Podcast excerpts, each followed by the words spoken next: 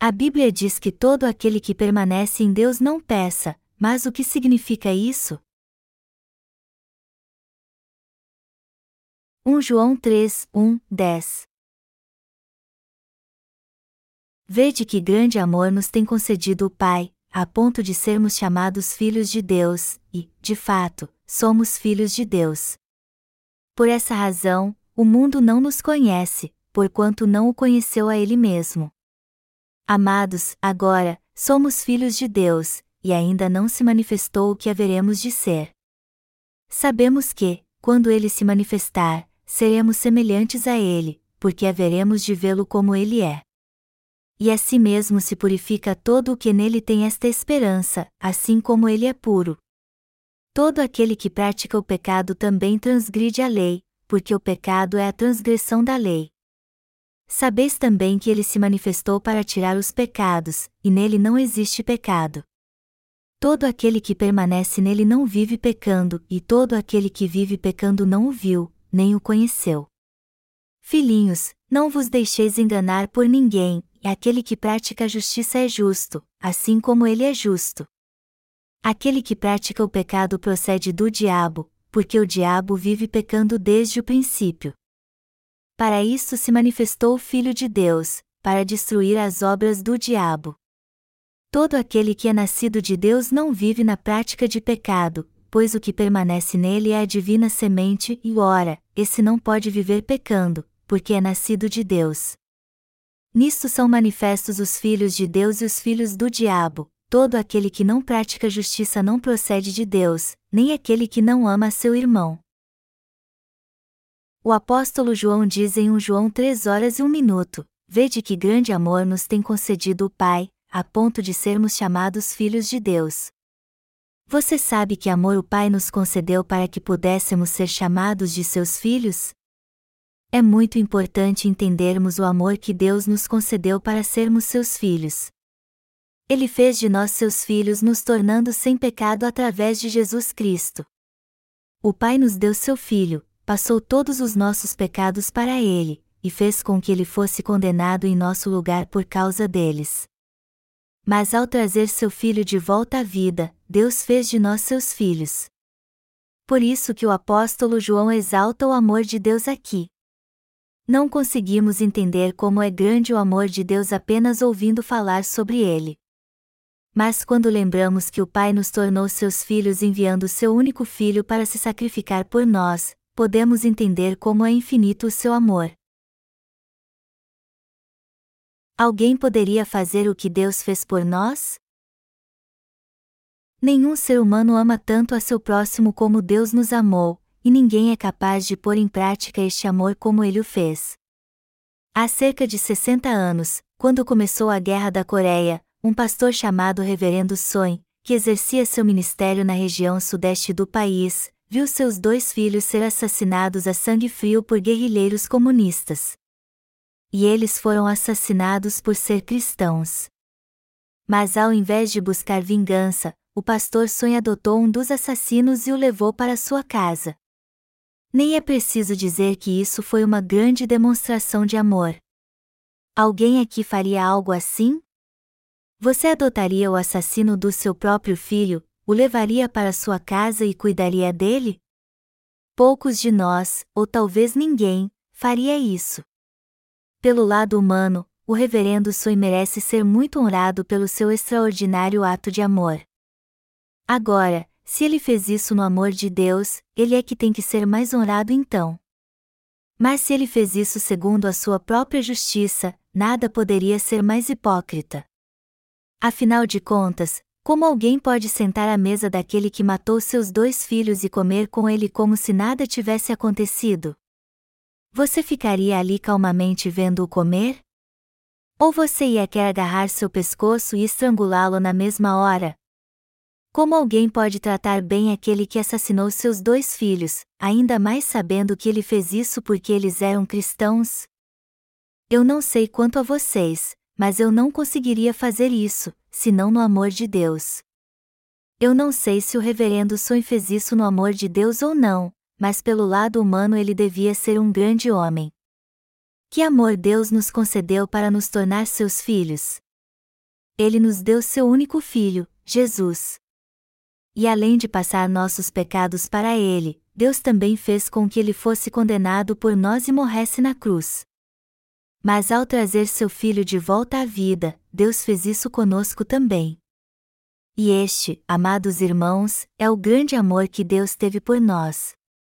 É por causa deste amor que hoje somos chamados filhos de Deus. Cremos que somos filhos de Deus por causa da obra da salvação que o Senhor realizou por nós nesta terra e do amor que o Pai nos concedeu. Ou seja, o Senhor nos salvou com a verdade do Evangelho da água e do Espírito. Por isso que o apóstolo João disse: Por essa razão, o mundo não nos conhece, porquanto não o conheceu a ele mesmo. 1 João 3 horas e 1 minuto, como as pessoas deste mundo poderiam nos conhecer se não conhecem nem a Deus? O Pai enviou seu único Filho Jesus Cristo a esta terra para tirar todos os nossos pecados sendo batizado por João Batista. Depois fez com que seu Filho morresse crucificado, ressuscitasse dos mortos, e assim nos desse a vida eterna. Sendo assim, se alguém não sabe o que Deus fez por nós através do seu Filho Jesus Cristo, esta pessoa também não sabe quem somos nós que cremos no Evangelho da água e do Espírito. Já que cremos na justiça de Deus e recebemos a remissão de pecados, como as pessoas deste mundo podem nos conhecer? Elas não podem, como a palavra diz aqui. Na verdade, quase todos neste mundo não têm a menor ideia de quem são os crentes no Evangelho da água e do Espírito. Mas por quê? porque eles olham somente para nosso lado humano. Eles não reconhecem que somos filhos de Deus porque não sabem que Ele purificou todos os nossos pecados através do seu Filho Jesus, apagou todos eles de uma vez, os condenou, e assim nos livrou da morte e do juízo. Quem são os filhos de Deus? Está escrito em 1 João 3 horas e 2 minutos: Amados, agora, somos filhos de Deus. Você sabe quem são os filhos de Deus então? São todos os crentes no Evangelho da Água e do Espírito. Fomos nós que recebemos o amor do Pai.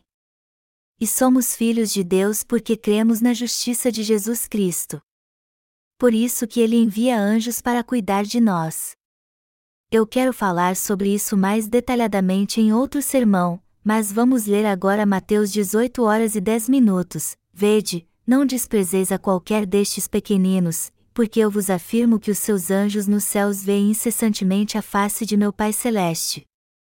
Estes pequeninos aqui são aqueles que conhecem a Deus e creem nele, ou seja, os que receberam a remissão de pecados.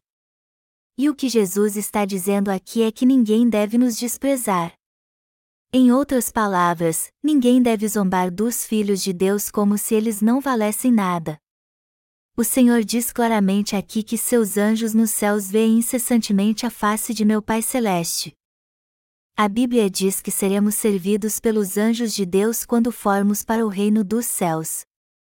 Embora os remidos ainda vivam nesta terra, Deus separou um anjo para cuidar de cada um de nós. E eles relatam a Deus tudo o que acontece em nossa vida, inclusive sobre aqueles que nos perseguem. Sempre que os crentes no Evangelho da Água e do Espírito são desprezados, os anjos reportam isso ao Pai e dizem: Senhor, aquelas pessoas estão desprezando nossos mestres, seus filhos. Somos filhos de Deus porque cremos no Evangelho da Água e do Espírito. Mas apesar de sabermos que somos filhos de Deus, talvez não compreendamos bem isso ainda. Todavia, quando chegar a hora, seremos honrados como tais. Hoje eu assisti ao filme O Dia Depois de Amanhã. Eu estava revisando um sermão quando vi este filme passando na TV. Não deu para ver o começo, mas o assisti até o fim. Enfim, a trama do filme gira em torno de mudanças climáticas radicais devido ao aquecimento global. Catástrofes em série começam a acontecer por causa do derretimento das calotas polares, gerando enormes tsunamis, intensos furacões e supertempestades que destroem todas as cidades e levam a Terra a uma nova era do gelo. E é isso mesmo que vai acontecer na Terra num futuro não muito distante.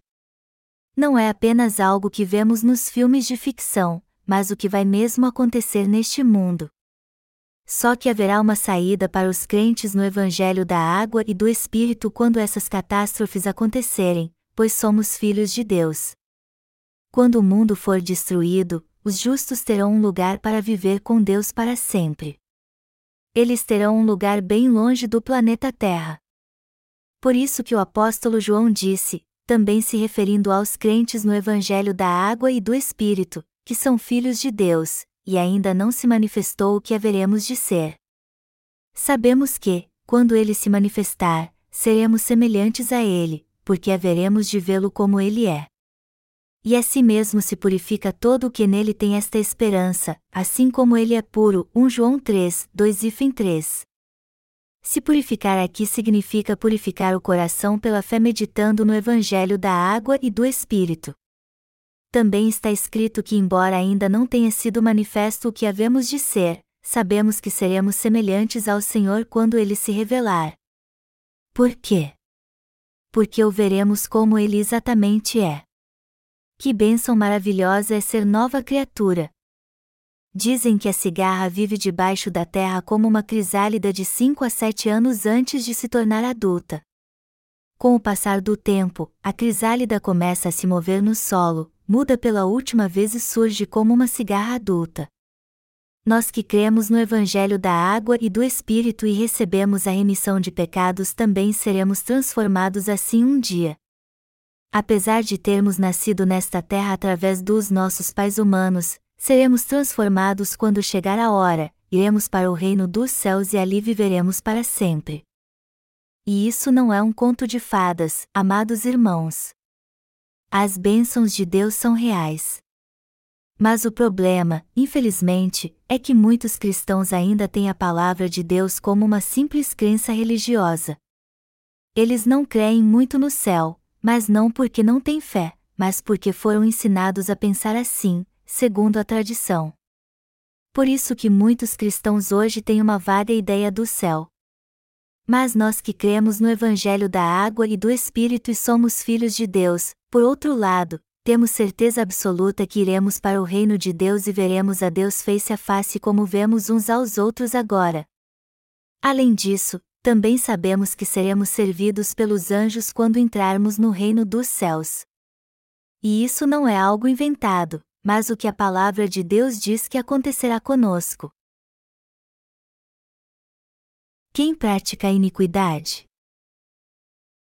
Está escrito em 1 João 3, 4 e 5, e a si mesmo se purifica todo o que nele tem esta esperança, assim como ele é puro.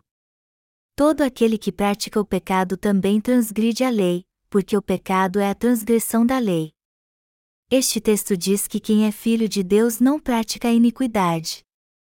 Em outras palavras, isso quer dizer que não devemos desistir da nossa fé no Evangelho da água e do Espírito, que nos salvou de uma vez por todas. Alguns de vocês devem estar se perguntando por que a Bíblia diz que qualquer que pratica o pecado também pratica iniquidade, porque o pecado é iniquidade. Isso quer dizer que os crentes no Evangelho da Água e do Espírito ainda pecam na carne? A resposta é sim. Apesar de cremos no Evangelho da Água e do Espírito, ainda somos cheios de falhas, por isso que pecamos. Mas podemos cometer muitos pecados, menos o de rejeitar o Evangelho da salvação que Deus nos deu. Por isso que a Bíblia diz que os filhos de Deus que creem no Evangelho da água e do Espírito não praticam a iniquidade. Em outras palavras, todo aquele que crê no Evangelho da água e do Espírito não comete o pecado de transgredir a lei da salvação de Deus. Deus salvou de seus pecados todos que creem na obra da salvação que seu Filho realizou. Ele nos deu a lei da salvação para nos libertar dos pecados do mundo. O Pai instituiu esta lei para nos salvar de uma vez por todas enviando seu Filho para ser batizado por João Batista. Depois fez com que ele fosse crucificado e ressuscitasse dos mortos. Esta é a lei da salvação e o método que Deus instituiu para nos salvar. Só podemos ser salvos se crermos na lei da salvação que Deus instituiu. E como agora somos filhos de Deus, não cometemos mais o pecado de não crer na sua justiça. Ao contrário, cremos que o Pai nos salvou de todos os nossos pecados com a verdade do Evangelho da água e do Espírito. E se Deus está dizendo que foi assim que ele planejou nos salvar, só precisamos crer no seu plano. Mas aqueles que praticam a iniquidade, por sua vez, não creem no plano da salvação de Deus para nos libertar do pecado nem que somos salvos através do seu amor. O pecado mais grave que cometem aqueles que praticam a iniquidade, em outras palavras, é justamente se recusar a crer no plano da salvação de Deus. Quando alguém crê à sua maneira, este é o pior de todos os pecados. E é justamente isso que para Deus significa uma fé falsa. E todos que professam ter esta fé estão pecando contra Ele. Estas pessoas estão cometendo o próprio pecado que as impede de ser salvas de todos os seus pecados. O Senhor se manifestou a nós para apagar nossos pecados, assim como está escrito em 1 João 3 horas e 5 minutos. Sabeis também que ele se manifestou para tirar os pecados, e nele não existe pecado. O apóstolo João diz aqui que sabemos que Jesus Cristo se manifestou para tirar nossos pecados. Mas como podemos ter certeza disso? Como sabemos que Jesus Cristo apagou todos os nossos pecados? Sabemos tudo isso através do Evangelho da Água e do Espírito. É por meio deste Evangelho que sabemos que o Senhor Deus nos salvou de uma maneira perfeita ao vir a esta terra num corpo carnal, levando todos os nossos pecados ao ser batizado por João Batista, sendo condenado por eles, morrendo crucificado e ressuscitando dos mortos sabemos que foi assim que o Senhor nos apontou o caminho da salvação. E ao se manifestar assim, nosso Senhor se sacrificou para remir todos os nossos pecados. Em outras palavras, Jesus revelou a nós seu infindável amor levando sobre si todos os nossos pecados quando foi batizado por João Batista, morrendo crucificado e ressuscitando dos mortos. O próprio fato de Jesus ter se tornado nosso Salvador manifesta o amor de Deus. É assim que conhecemos seu amor. E é por isso que cremos no Senhor segundo a obra da salvação que ele realizou por nós. É assim também que somos salvos pela fé. Só que, tragicamente, muitos ainda não creem no Evangelho da água e do Espírito, apesar de conhecê-lo.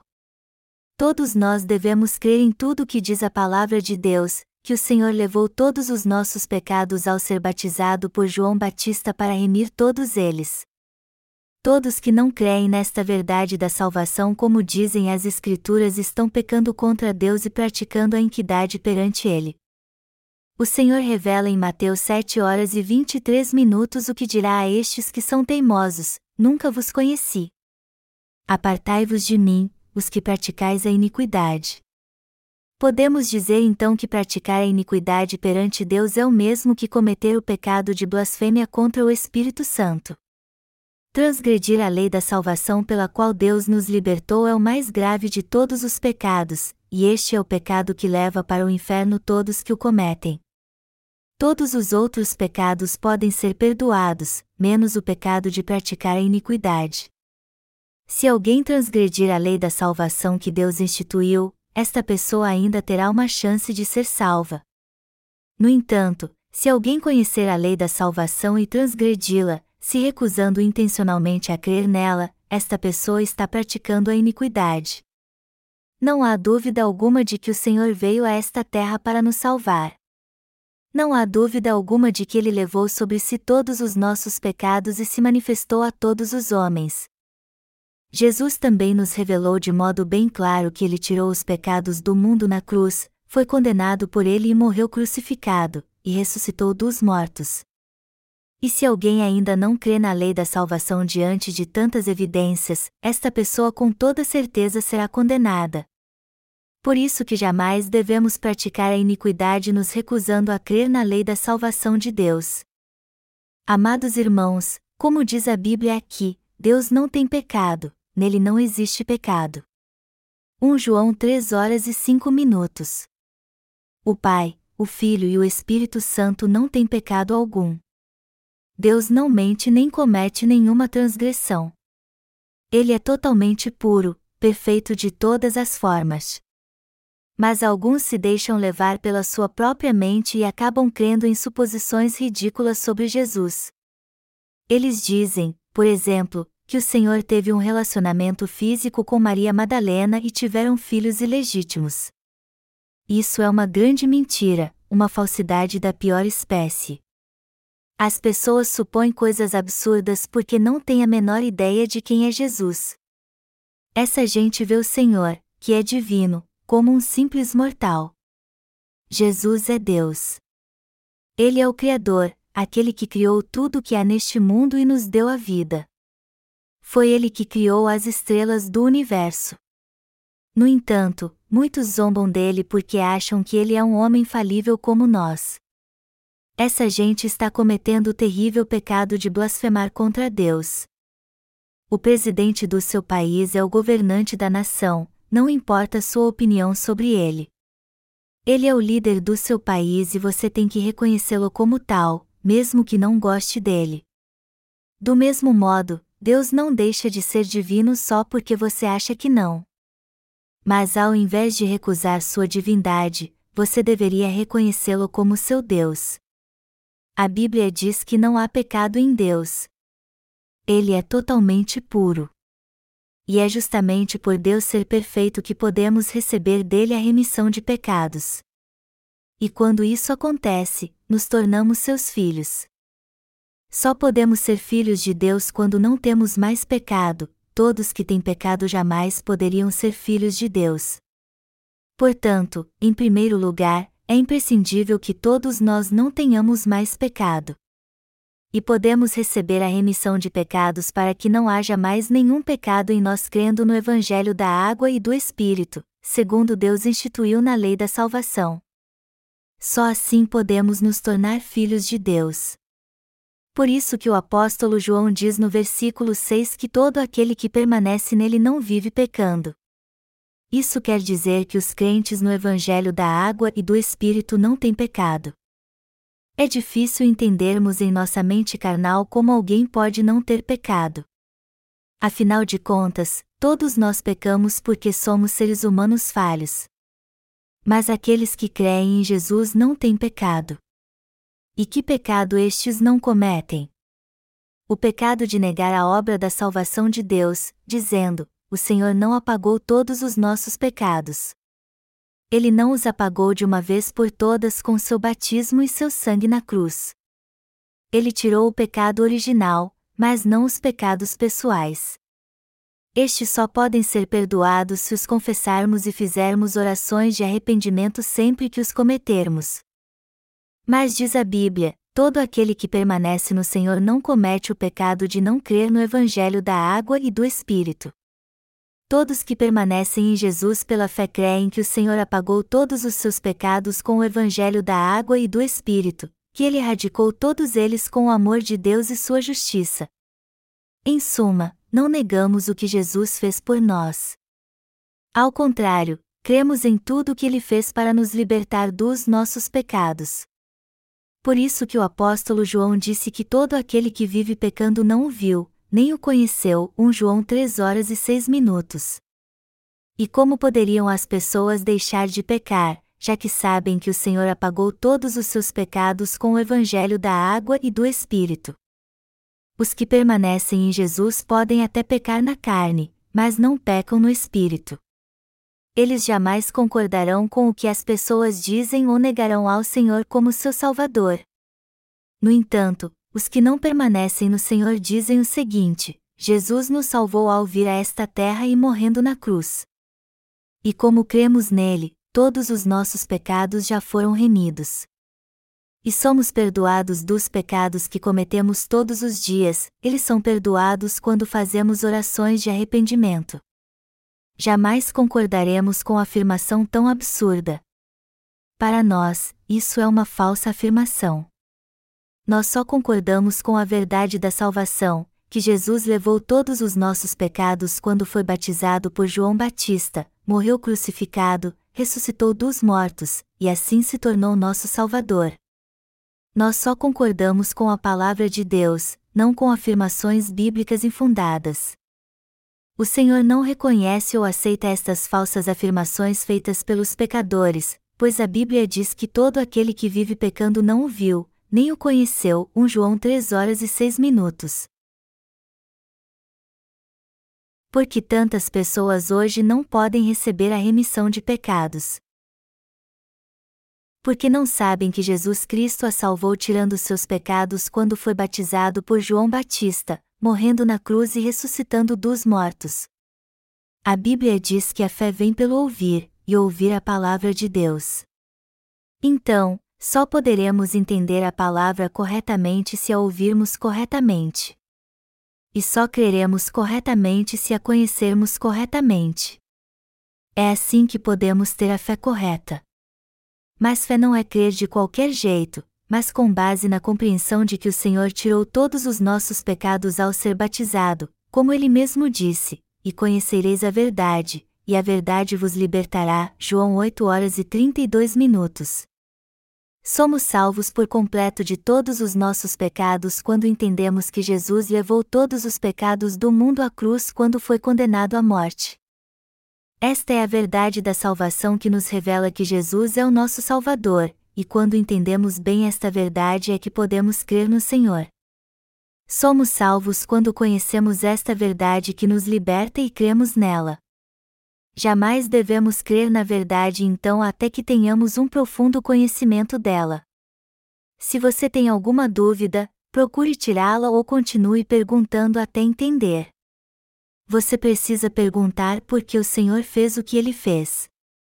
Todo aquele que ainda não recebeu a remissão de pecados não conhece o Evangelho da água e do Espírito.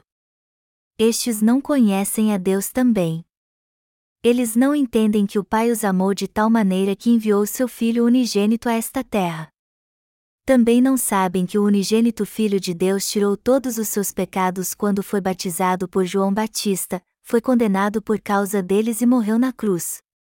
Por isso que ainda não receberam a salvação. Só pode ser salvo pela fé quem conhece a verdade da salvação. Isso significa, naturalmente, que a salvação não pode ser alcançada por alguém que professa crer em Jesus apenas. Só pode ser salvo quem tem o conhecimento correto do Senhor, do verdadeiro Evangelho da salvação e crê nele de todo o coração. Ao lermos o capítulo 20 de Mateus, vemos Jesus contando a parábola dos trabalhadores da vinha. Nesta parábola, o Senhor diz que um agricultor contratou trabalhadores para trabalhar na sua vinda ao longo do dia, e no fim deu um denário a cada um deles. Então os trabalhadores que começaram mais cedo reclamaram com ele e disseram: Estes derradeiros trabalharam só uma hora, e tu os igualaste conosco, que suportamos a fadiga e a calma do dia. No que o dono da vinha respondeu: Não te faço injustiça, não combinaste comigo um denário, Toma o que é teu e vai-te, pois quero dar a este último tanto quanto a ti. Porventura, não me é lícito fazer o que quero do que é meu? Mateus 20, 13, 15 Alguns que fazem parte da Igreja de Deus ouviram o Evangelho da água e do Espírito e foram salvos na mesma hora, enquanto outros levaram mais tempo para entendê-lo e crer nele. Em outras palavras, muitos não entendem Evangelho da água e do Espírito porque o ouviram poucas vezes. Então eles precisam ouvi-lo mais vezes antes de receber a salvação.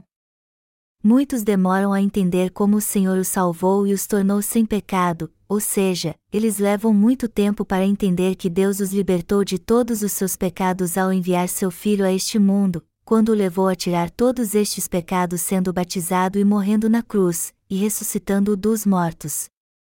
Enfim, muitos demoram a receber a remissão de pecados e só a recebem quando entendem a verdade da salvação. Mas independente do tempo que cada um leva para entender isso, todos que conhecem Deus Pai e seu Filho Jesus Cristo sabem o que eles fizeram por nós, e é assim que somos salvos. Quem não entende isso não pode receber a salvação. E é justamente por isso que nosso Ministério de Literatura é tão importante para pregarmos o Evangelho a todos que ainda não foram salvos. É imprescindível que continuemos publicando nossos livros do Evangelho para explicarmos o verdadeiro Evangelho da salvação sem parar, pois todo aquele que lê-los finalmente entenderá a verdade da salvação. O verdadeiro aprendizado requer um ensinamento contínuo. Temos que pregar o Evangelho da água e do Espírito sem parar até que todos o compreendam e creiam nele. Isso é o que se chama educação cristã. Pregar a palavra de Deus não se resume apenas num sermão, mas em pregá-la várias vezes até que os ouvintes a entendam. Mas e você? Você conhece a justiça do Senhor? Você conhece o amor do Pai e crê neste amor? Você crê que nosso Senhor nos salvou com o Evangelho da água e do Espírito e a todos que creem nele também? O apóstolo João diz no versículo 7: Filhinhos, não vos deixeis enganar por ninguém. Enganar é confundir. É ser envolvido por uma nuvem de incerteza e escuridão, onde não há claridade ou transparência. Por isso que quando a Bíblia diz que não devemos ser enganados, ela está nos exortando a ter um entendimento correto e preciso da verdade da salvação. Alguns dizem que é possível receber a salvação através do Evangelho da água e do Espírito, mas que também podemos ser salvos crendo apenas no sangue de Jesus. Mas isso, amados irmãos, está totalmente errado. Só a salvação no Evangelho da água e do Espírito que o Senhor nos deu. Por esta razão, todos que não creem no Evangelho da água e do Espírito estão levando uma vida de fé errada, que não é aprovada por Deus. O problema, evidentemente, é que há muitos falsos profetas nesta terra que estão enganando muita gente usando a palavra de Deus. O mundo está cheio de cristãos que afirmam crer em Jesus, mas muitos deles não passam de grandes mentirosos. Eles apenas fazem parte de uma religião e não levam uma verdadeira vida de fé. Estes creem em Jesus do seu jeito e dizem que receberam a salvação assim também. Essa gente não sabe nada de Deus e não tem a menor ideia de quem é Jesus ou o que ele fez por eles. Por isso que vivem sendo enganados.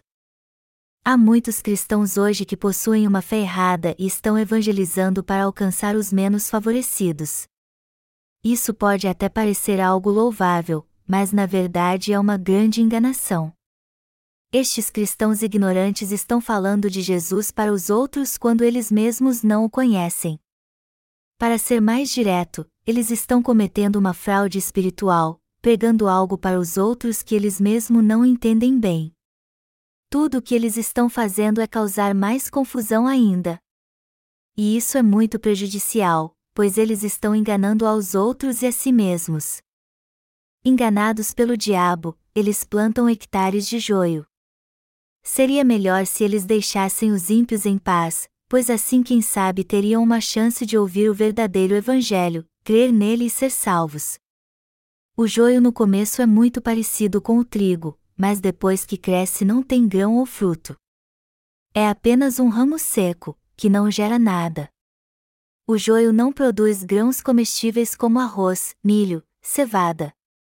Estes grãos só podem ser produzidos por boas sementes.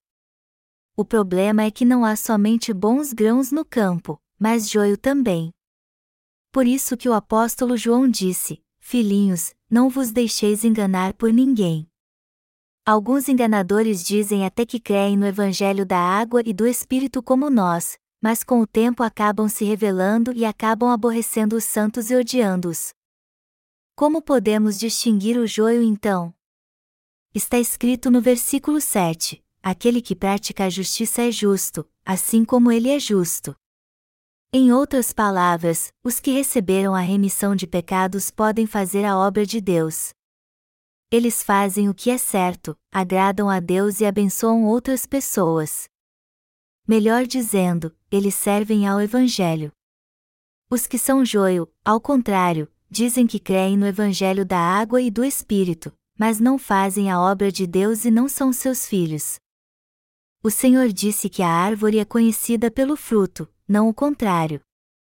Isso quer dizer então que podemos distinguir quem são os verdadeiros filhos de Deus vendo seu proceder, que fruto eles produzem e o que estão buscando.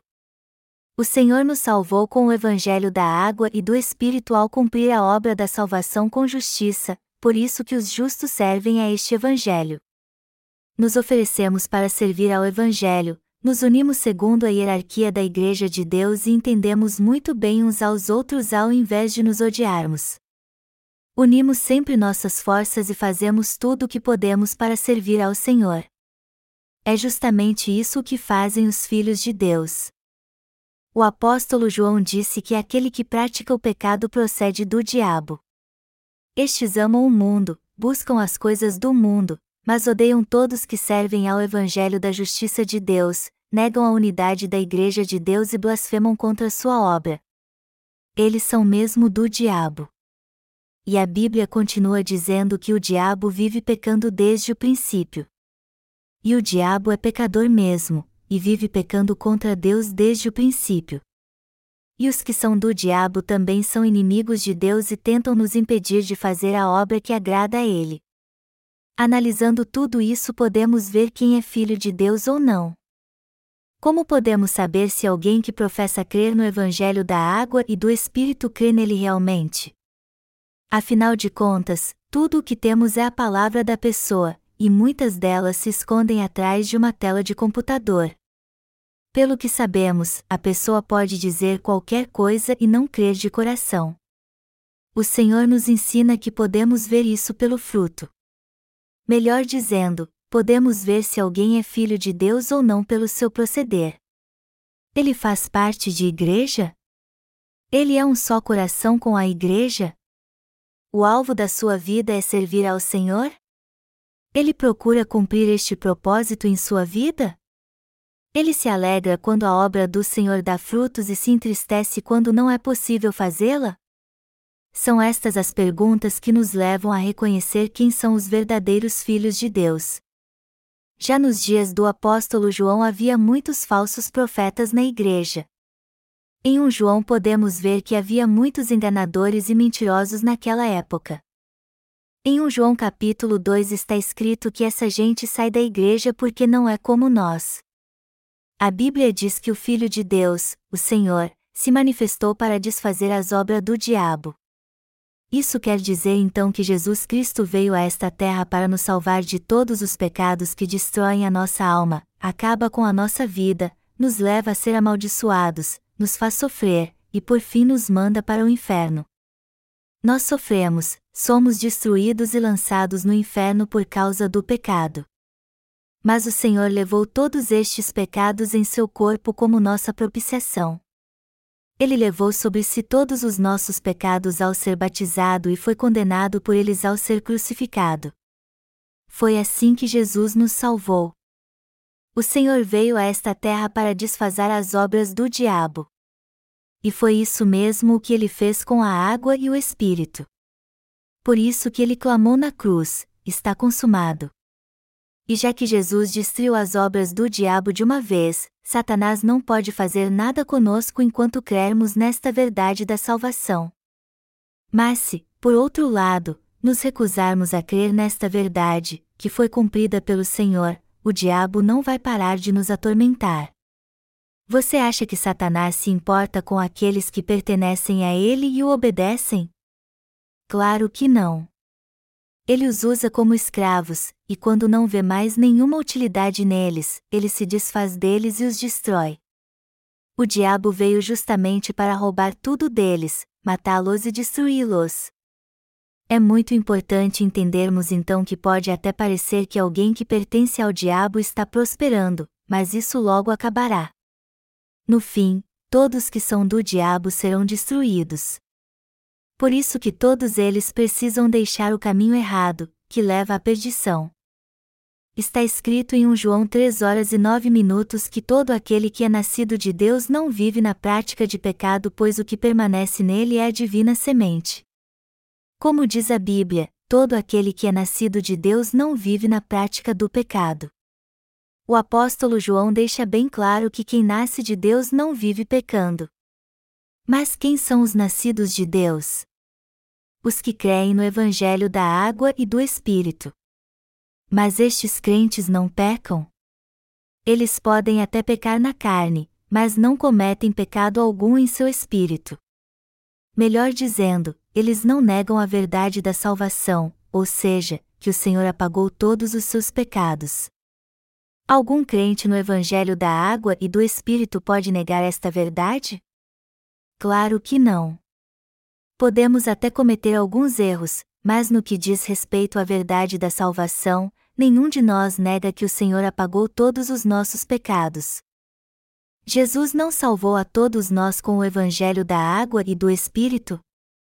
Se isso é verdade, como podemos dizer que Ele não apagou todos os nossos pecados? Mas ao longo da vida nossas falhas e fraquezas nos fazem desanimar se realmente fomos salvos.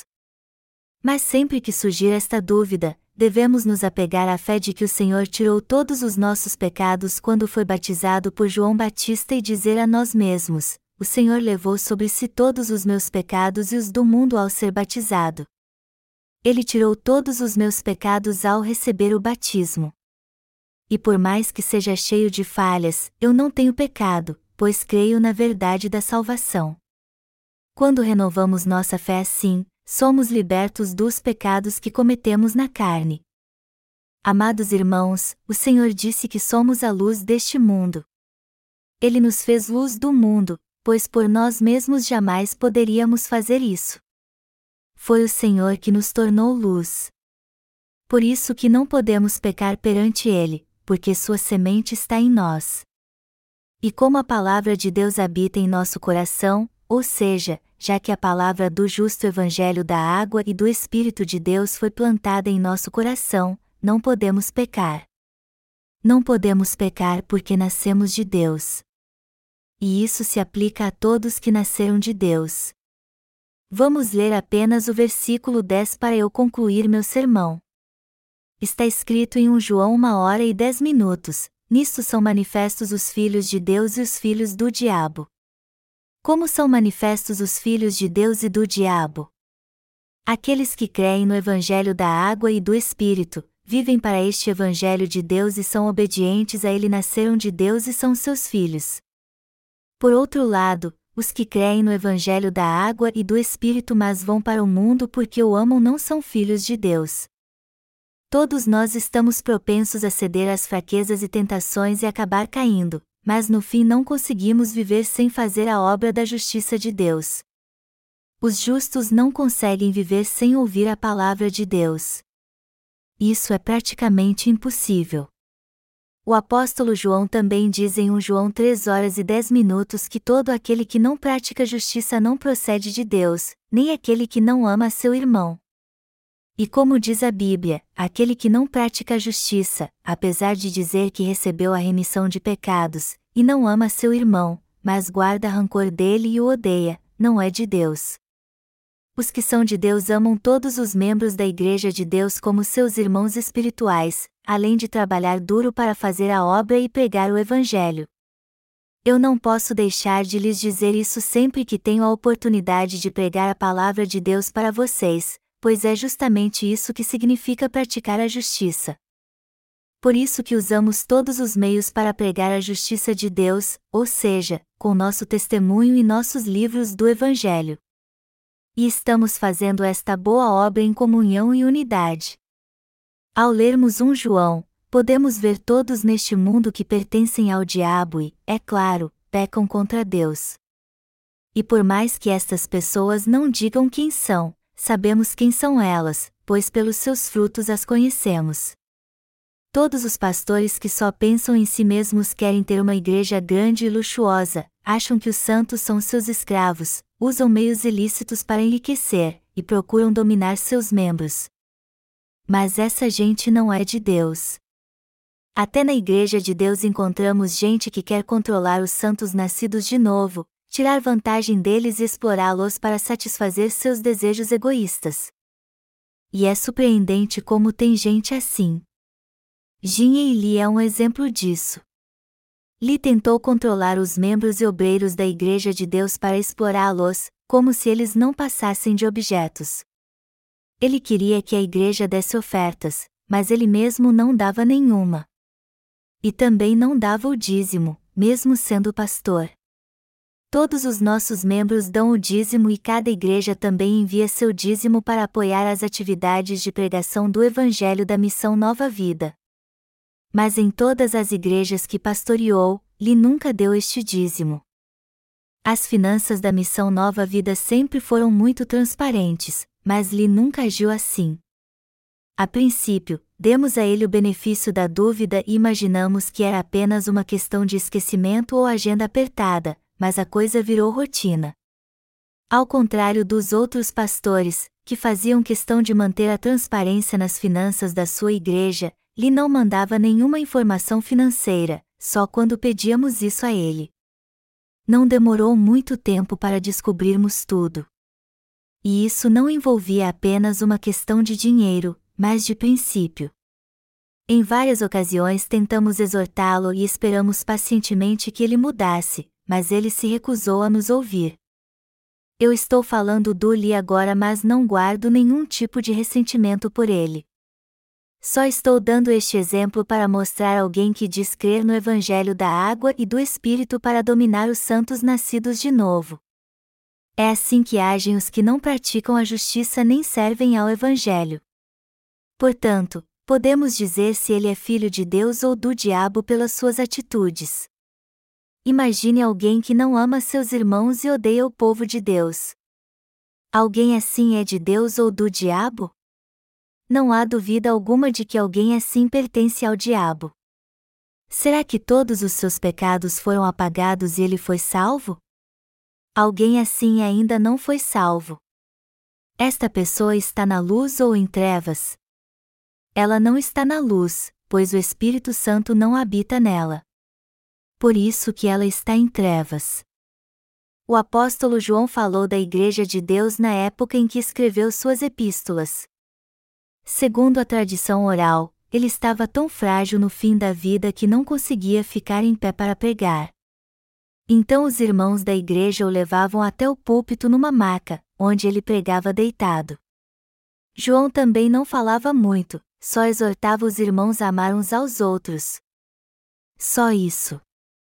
Tudo o que ele dizia em seus sermões era que os irmãos deviam amar uns aos outros, ajudar uns aos outros, viver para a justiça de Deus e pregar o Evangelho. E toda a igreja entendeu a mensagem do apóstolo João e vivia pela fé, como haviam sido ensinados.